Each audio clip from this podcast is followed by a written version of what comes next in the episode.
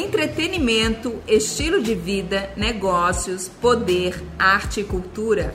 Bem-vindo ao MTcast, o podcast da plataforma Márcia Travessoni. Bem-vindos, bem-vindas ao MTcast, o podcast da plataforma Márcia Travessoni, e esse é especial Mulheres na Ciência, parte 2. Quantas pesquisadoras e cientistas mulheres você conhece ou ouviu falar? Quantas delas são brasileiras? Se aumentar a presença em locais de liderança já é um desafio para as mulheres, imagine esse cenário dentro da pesquisa científica, que por si só sofre uma desvalorização na sociedade. Para dar visibilidade ao trabalho de algumas dessas mulheres incríveis, lançamos o especial Mulheres na Ciência, em parceria com a Universidade de Fortaleza, Unifor.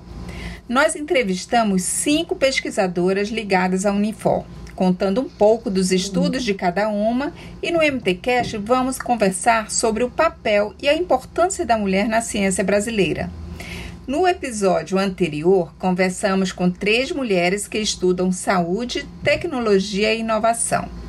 Hoje, nossa conversa será com duas professoras, a Normanda Araújo, da área da psicologia, e a Ana Maria Dávila, da área do direito. Lembrando que este conteúdo tem o apoio da Pós-Unifor, a pós que evolui com o mundo. Sejam muito bem-vindas, professoras! Eu queria que vocês se apresentassem é, para os nossos ouvintes e dissessem o que exatamente cada uma de vocês estuda. Boa tarde. É, eu gostaria de começar dando os parabéns a você, Márcia, por esta oportunidade. Acho muito importante abrir este tipo de espaço para as mulheres e para as cientistas.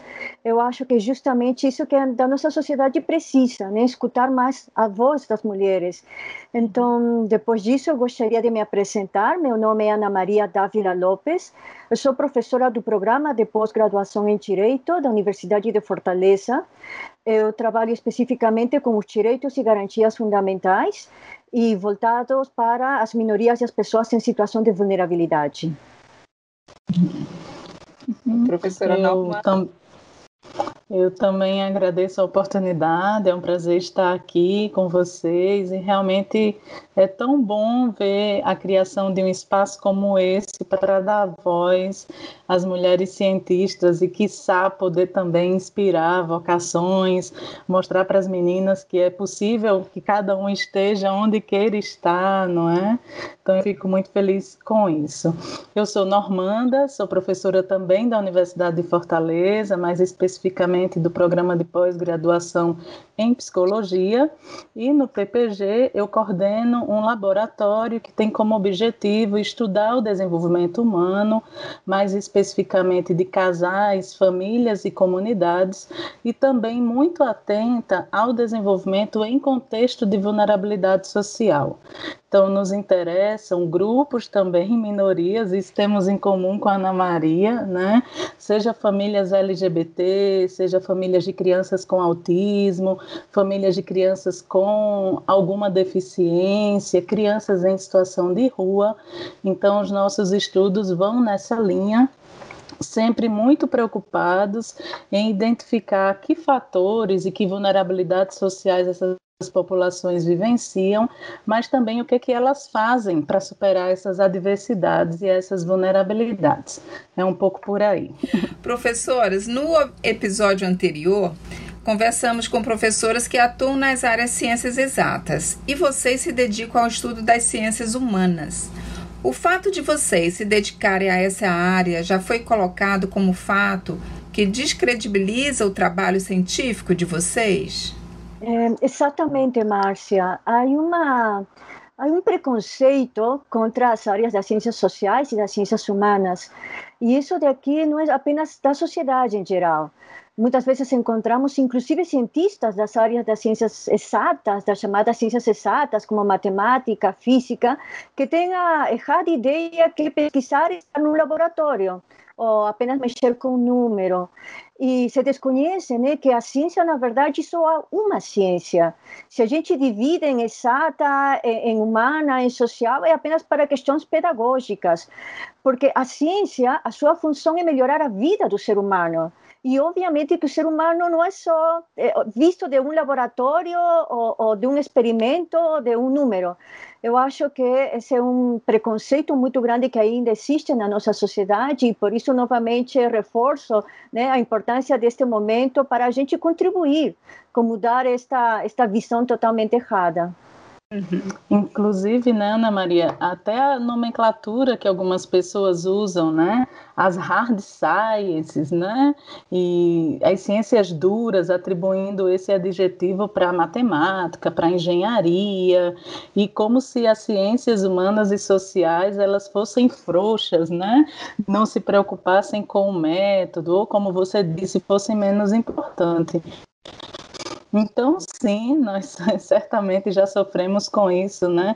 E vamos no dia a dia tentando trabalhar para mostrar, sim, é, o papel da nossa ciência né, na transformação da nossa sociedade.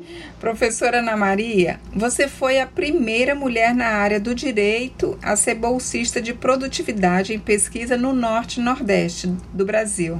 Né? Como foi sua jornada enquanto mulher pesquisadora até atingir esse patamar? Você sofreu preconceito pelo fato de ser uma mulher se dedicando à pesquisa? Márcia, eu acho que esse preconceito, eh, e infelizmente, não foi um preconceito que existe só contra Ana Maria. Eu acho que, e aqui, né, algo compartilhado en, entre todas as mulheres. Nossa sociedade é uma sociedade historicamente machista, na qual determinados papéis são reservados para os homens e outros papéis para as mulheres. A professora Normanda acabou de falar né, sobre que esta também terminologia utilizada de hard ciências, ou seja, ciências duras, e a nossas ciências da, da, das áreas humanas e sociais chamarem de soft ciências, mais, mais suaves, mais brandas. Por quê? Porque historicamente se entendeu que a mulher, o papel da mulher não era ser cientista, né? A mulher tinha que ficar em casa cuidando do marido. Quando a sociedade foi evoluindo e se começou a dar espaço para a mulher no âmbito universitário, foi dado, mas também não para qualquer ciência. Quando às vezes se fala né, de engenharia, matemática, se diz que são ciências difíceis, não são ciências para mulheres. Eu escolhi direito não porque não me sentia capacitada para matemática ou engenharia, é porque eu gosto disso. Mas este tipo de, de repetição né, na sociedade, este tipo de ciência para mulher, este para homem, faz criando na, na própria consciência da mulher né? A ideia é que tem determinados espaços que não são para ela. Então, eu comecei na pesquisa há muitos anos, há mais de 25 anos que estou no, no âmbito da pesquisa, e realmente eu posso comprovar que hoje a sociedade está mais aberta, mas quando eu comecei foi muito difícil. E na área do direito, uma área muito machista. Então, ver uma mulher pesquisando no direito era realmente algo que não era muito bem aceito, e a gente comprova isso quando vemos diversos eventos acadêmicos, e você vai ver, Márcia e Normanda, que nas mesas sempre tem homem. E às vezes, quando colocam uma mulher aí, é porque é ministra do Supremo Tribunal Federal ou ministra de algum tribunal superior ou ocupa um cargo político importante. Porque, infelizmente, nós mulheres não apenas temos que ser inteligentes, a gente tem que mostrar e reforçar que somos inteligentes, porque não é como um homem, né? Às vezes, para o homem é suficiente ocupar determinado cargo já entendido que ele está suficientemente capacitado. Então, só para concluir, Márcia, não, não foi fácil, mas eu tive algumas professoras que me inspiraram. Então, por isso que eu acho importante este tipo de momento, e desculpem a falta de humildade, mas espero que as minhas palavras da Normanda e das outras professoras que estiveram na outra reunião possam inspirar né, das diversas meninas que nos escutam e saberem que é possível, não é fácil, mas a gente vai conseguir sim. que ótimo. Professora Normanda, na psicologia a presença de mulheres é maior ou menor quando falamos em pesquisa científica? Então, a psicologia ela é tradicionalmente é, muito permeada por mulheres, né? Então, embora isso ao longo dos anos venha diminuindo, mas sim, majoritariamente, ela ainda é uma profissão muito feminina, tá? É, alguns dados assim nos ajudam a ver um pouco essa questão da desigualdade de gênero, né? Então, é, as mulheres hoje, gente, elas são maioria em todos os níveis educacionais, do ensino básico à graduação e à pós-graduação, como alunas, tá certo? Como docentes, a gente ainda é um percentual menor. Então você vai vendo aí que de fato essa desigualdade ela não é uma falácia. Então uhum. quer dizer, estamos nos capacitando, estamos nos qualificando em graduação, pós-graduação, mas quando vamos assumir postos de trabalho de níveis mais elevados, não temos o mesmo acesso que os homens, que os nossos colegas homens, né? É, isso que a Ana Maria falou é extremamente precioso. É, os estereótipos de gênero, né? O sexismo no qual a nossa sociedade ela é fundada, ela, ela nos orienta, ela nos influencia, inclusive para a escolha de determinadas áreas e não de outras, né? Então, áreas de cuidado, de assistência, tendem a ser vistas como áreas predominantemente femininas. E isso, é, isso reverbera nos indicadores. Então, onde a maioria das mulheres estão? Em áreas de cuidado, de assistência, né? como nas ciências humanas, sociais, linguística, letras e artes, tá? Também nas ciências da saúde. Com que estão aí nas engenharias, na matemática. Então, é muito importante que a gente entenda que esse corte que é feito, ele não é por acaso, mas ele tem a ver, infelizmente, com o preconceito da sociedade que diz isso é para você ou isso não é para você, tá? É, uma outra questão muito importante é a questão de que a nós mulheres é negado ou é mais difícil chegar em postos de destaque e em cargos de liderança dentro das nossas próprias áreas, tá? Então, embora a psicologia, por exemplo, seja uma área majoritariamente feminina, não é incomum que em comissões maiores e em cargos de liderança a gente veja essa proporção invertida, a gente veja mais homens do que mulheres, o que é um sinal extremamente negativo para uma área que é majoritariamente feminina. Então, tanto Ana Maria como né? É, em pleno século XXI. Então, é realmente digno de nota o quanto esse sexismo ele marca a nossa sociedade e a constituição dos nossos campos de saberes, né? Fortaleza reduziu a taxa de contágio do coronavírus. Mas a pandemia não acabou. Temos que continuar a nos prevenir. Lave as mãos constantemente não toque nos olhos, nariz e boca. Higienize suas compras e alimentos. Se sair de casa, mantenha dois metros de distância de outras pessoas. E sempre use máscara. A prevenção ainda é a única forma de nos proteger do coronavírus. Prefeitura de Fortaleza.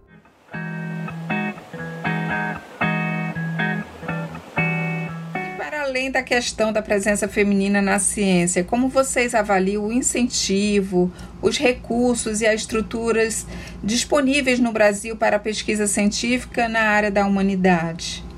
É, Márcia, conforme foi comentado antes, né, que eh, tradicionalmente se tem entendido que as ciências exatas, as ciências duras, são mais importantes, mais sérias. Então, isso também influencia nas políticas públicas determinam as políticas públicas. Então, no âmbito educacional, eh, sempre se tem dedicado muito maior, a, a, parte do orçamento se tem dedicado a este tipo de ciências, porque as ciências humanas e sociais não têm sido, não têm até agora sido valorizadas.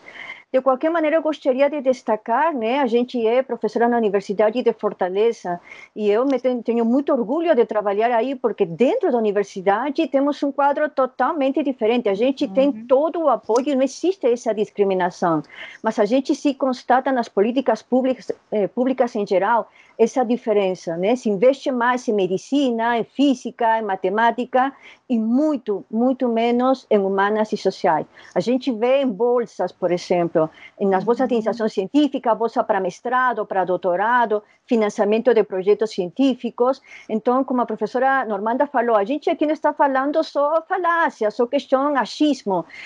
Não é um momento de trazer também dados oficiais, mas esses dados oficiais são públicos. Qualquer pessoa pode entrar no site do Ministério da Educação, no site da CAPES, do CNPq, que são duas agências federais, e procurar os números e ver o nome das, dos bolsistas, e dos homens e mulheres bolsistas e fazer uma comparação.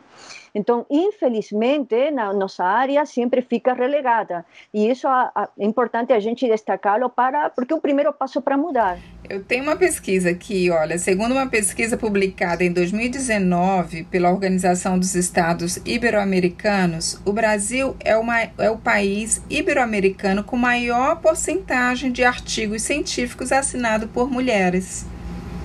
Né? Mas, apesar de assinar a maior parte dos artigos, as mulheres pesquisadoras são as que menos publicam trabalhos. O que leva a esse cenário?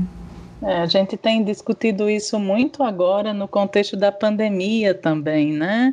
Não que essa desigualdade ela já não acontecesse, né? Mas a gente tem repetido isso sistematicamente que a pandemia, na verdade, ela trouxe à tona e até exacerbou desigualdades que já existiam, né? Então, essa desigualdade de gênero que a gente vem falando na ciência, ela passa em questões como essa, né? Por exemplo, a, a autoria autoria de artigos, a publicação de artigos, ou mesmo a carreira de pesquisador, tá?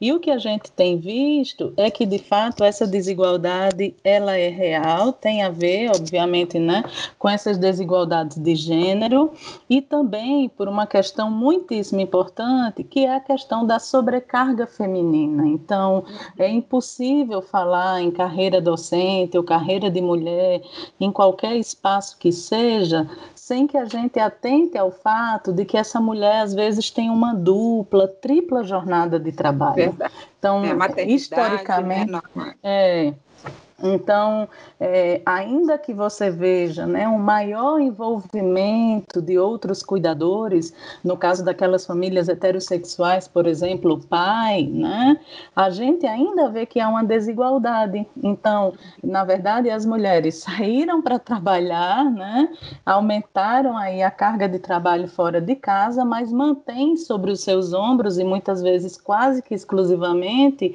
os cuidados domésticos, o cuidado dos filhos, tá? E numa coisa que nos é muito cara, né? Eu trabalho com família, é, muitas vezes sem apoio nenhum, né? Então, é ilusão pensar a realidade de babás, a realidade de diaristas ou de empregadas domésticas, isso é uma parcela muito pequena da população brasileira. Então, de fato, o Estado ele não permite, através de agências de cuidado, né?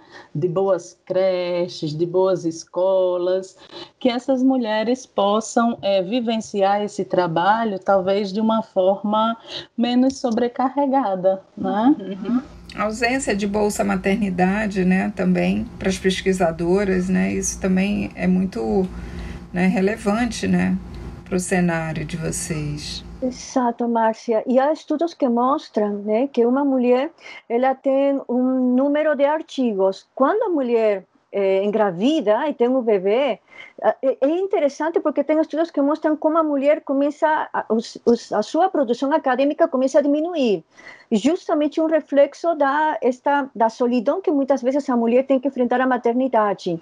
E pode até ter um marido do lado, pode ter até um familiar. Quando falo desta solidão, é uma solidão porque em assumir a responsabilidade. Porque você pode estar rodeada de pessoas, mas muitas vezes é a mulher a única que assume a responsabilidade de realmente criar o filho. É, as agências federais, CNPq e CAPES, têm avançado um pouco na medida que a mulher bolsista, por exemplo, que engravida, a, a bolsa pode ser prorrogada por seis meses mais. Eu acho que isso é um importante avanço. Mas, como muito bem você coloca, Márcia, a gente precisa ainda mais do que isso. Precisamos uhum. creches onde uma mulher possa deixar seu filho, né, com tranquilidade, com segurança. Então, mas eu acho acho que justamente são estes momentos que talvez porque eu também não gostaria, só para terminar esta, esta colocação, eu pelo menos não gostaria de passar a ideia que estou defendendo uma guerra entre homens e mulheres, homens contra mulheres, uhum. porque infelizmente esta discriminação está presente em todos nós. Uhum. É a sociedade que discrimina. Então, nós mulheres também discriminamos mulheres. Então, é importante também esse reconhecimento, essa conscientização, né, de perceber esta, esta questão que está tão enraizada, às vezes, na gente, estes preconceitos estão tão, tão enraizados, Márcia e Normanda, que às vezes a gente não percebe que a gente está discriminando. E eu acho que talvez esse seja o primeiro passo para a gente ter mais empatia, né, com a amiga, a colega, a professora, a aluna, uhum. com as pessoas que estão perto de nós e, e, e, bom, às vezes se não o Estado, o Estado está sendo omisso, pelo menos entre nós nos apoiar, né? Apoiar a, a aluna que se pode levar um bebê para a sala de aula, ou a professora que tem um, filho pequeno ter outro horário para dar aula. Eu acho que é uma questão de criar uma rede mesmo de solidariedade. Uhum. Verdade. É, isso que a Ana falou é tão importante, né? Então, de fato, são ações que vão desse nível micro relacional até ações mais políticas, né? institucionais. O que Sim. eu acho importante também é a gente não colocar sobre os ombros das mulheres mais um peso e demanda cuidados e demanda atenção. Então, eu também já não posso trabalhar com os parâmetros anteriores que eu tinha né? E, infelizmente, a nossa política científica e os valores da sociedade nos colocam muito a ideia né, do self-made man. Então, cada um que tem que se virar e cada um tem que se desdobrar para fazer. Eu acho que o que a Ana traz na fala e que eu trago, que são questões muito preciosas, é de que seja você quem for, você precisa de ajuda. Desde o nível mais imediato, uma tia, uma prima, uma vizinha, uma avó, uma babá, uma empresária, empregada, até um apoio institucional, tá? Verdade. Qual vocês acreditam que seja o caminho ideal para que mais mulheres se sintam estimuladas a se tornarem cientistas? Isso também faz parte da transformação da sociedade patriarcal e machista em que vivemos? Márcia, eu entendo que a gente sempre deve trabalhar com criança. Eu tenho, já tive vários projetos, né, coordenei vários projetos e gosto muito de trabalhar com criança, porque quando a gente fala de discriminação, toda discriminação decorre de um preconceito. A gente não deve confundir os dois. O, a discriminação é a concretização de um uhum. pensamento errado, sem fundamento, a respeito de algo. Então, quanto às vezes mais idade tem uma pessoa, mais difícil mudar sua forma de pensar. Eu não estou falando também que a gente deva, né, ah, bom, já tenho 50, 60 anos, não posso fazer nada. Não, não é isso. Mas, sem dúvida, todos esses nossos preconceitos com o passar do tempo se tornam mais enraizados e mais difíceis de, de reconhecer e de combater.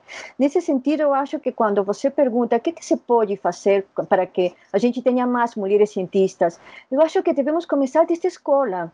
Na escola mesmo, as professoras, né, todo esse círculo, mostrar que as meninas também podem ser cientistas.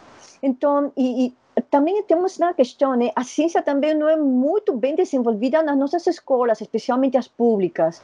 Então, a gente deveria também começar a trabalhar com, com ciência de forma mais séria, mas especialmente incluir as meninas, mostrar que elas podem, né? mostrar para elas que elas são capazes, entusiasmá-las para para isso.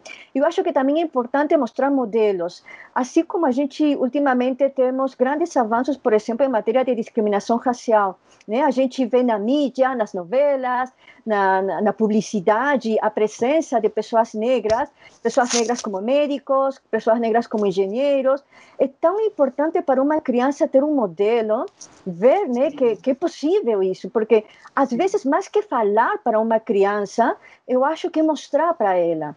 Porque você às vezes pode falar, falar, falar, mas se ela vê né, a tia, a mãe, a vizinha na TV, mulheres, né? mulheres pilotos, engenheiros, cientistas e também psicólogas e também do direito e também linguistas, porque a ideia é que a mulher pode fazer o que ela desejar, a mulher tem capacidade para fazer o que ela desejar.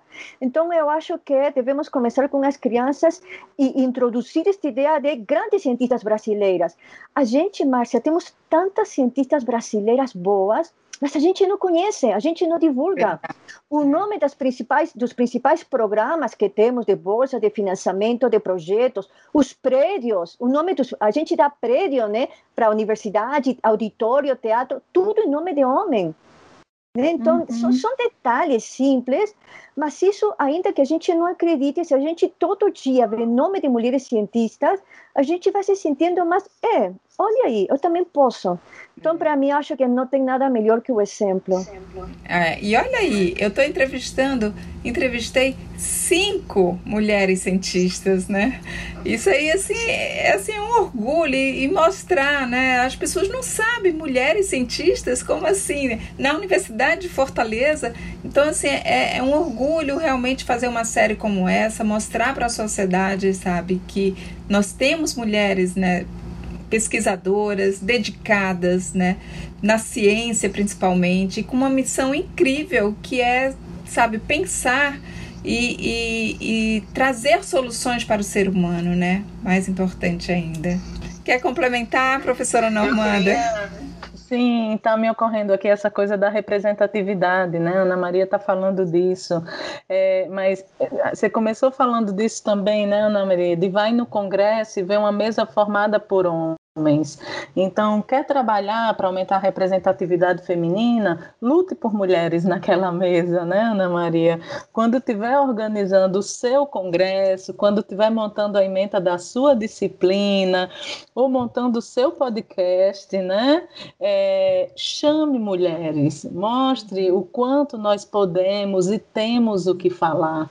Então, a gente precisa tirar essa representação do feminino simplesmente como a mulher do outdoor, como aquele corpo a ser consumido, corpo a ser usado, como a loira burra, tá certo? Então, ou seja lá quem for. Então, todos esses estereótipos é, que, na verdade, eles dizem muito, eles dizem muito, porque ele é, em última instância, uma desvalorização do feminino, né? Então, uhum. quando fazem isso com as minhas amigas, com as minhas colegas, com as minhas irmãs, eles estão ferindo a mim também, Tá? Então, queria ressaltar a importância da representatividade, concordo inteiramente com a questão do trabalho com a infância.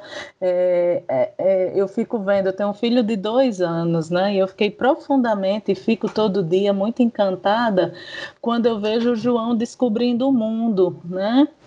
E eu olho aquilo e eu digo, gente, ele é um cientista, né?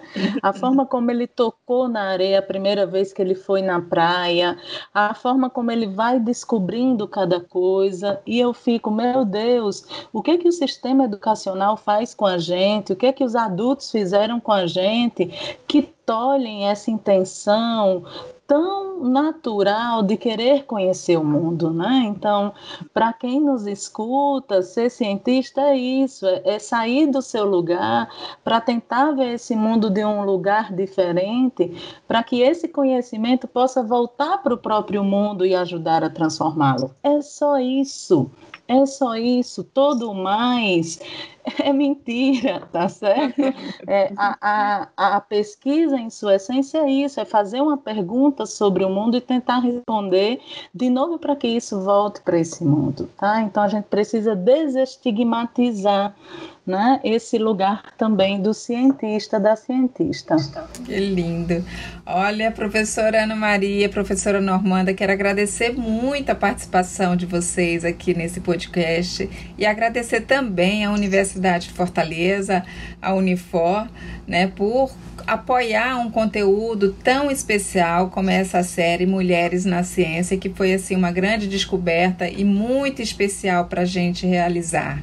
E aqui a gente entrega um conteúdo muito cheio de valor, cheio de conhecimento, histórias né, da jornada de vocês, de mulheres que estão nessa jornada da ciência, para nossos ouvintes. E espero que eles realmente tenham gostado do nossa, da nossa conversa, né, e que possam também inspirar muitas mulheres, muitas jovens mulheres que estão aí na dedicação, né, de um futuro melhor, de um mundo melhor. Muito obrigada, viu? Muito obrigada, Márcia. Normanda, tudo bom. Hum, eu agradeço a vocês, foi um prazer, Ana Maria, Márcia. Parabéns pela iniciativa, parabéns. Obrigada, parabéns, foi um grande obrigada. prazer conhecer vocês. E você, querido ouvinte, até o próximo MTCast, o podcast da plataforma Márcia Travessone. Estamos presentes em todas as redes sociais. Inscreva-se e siga!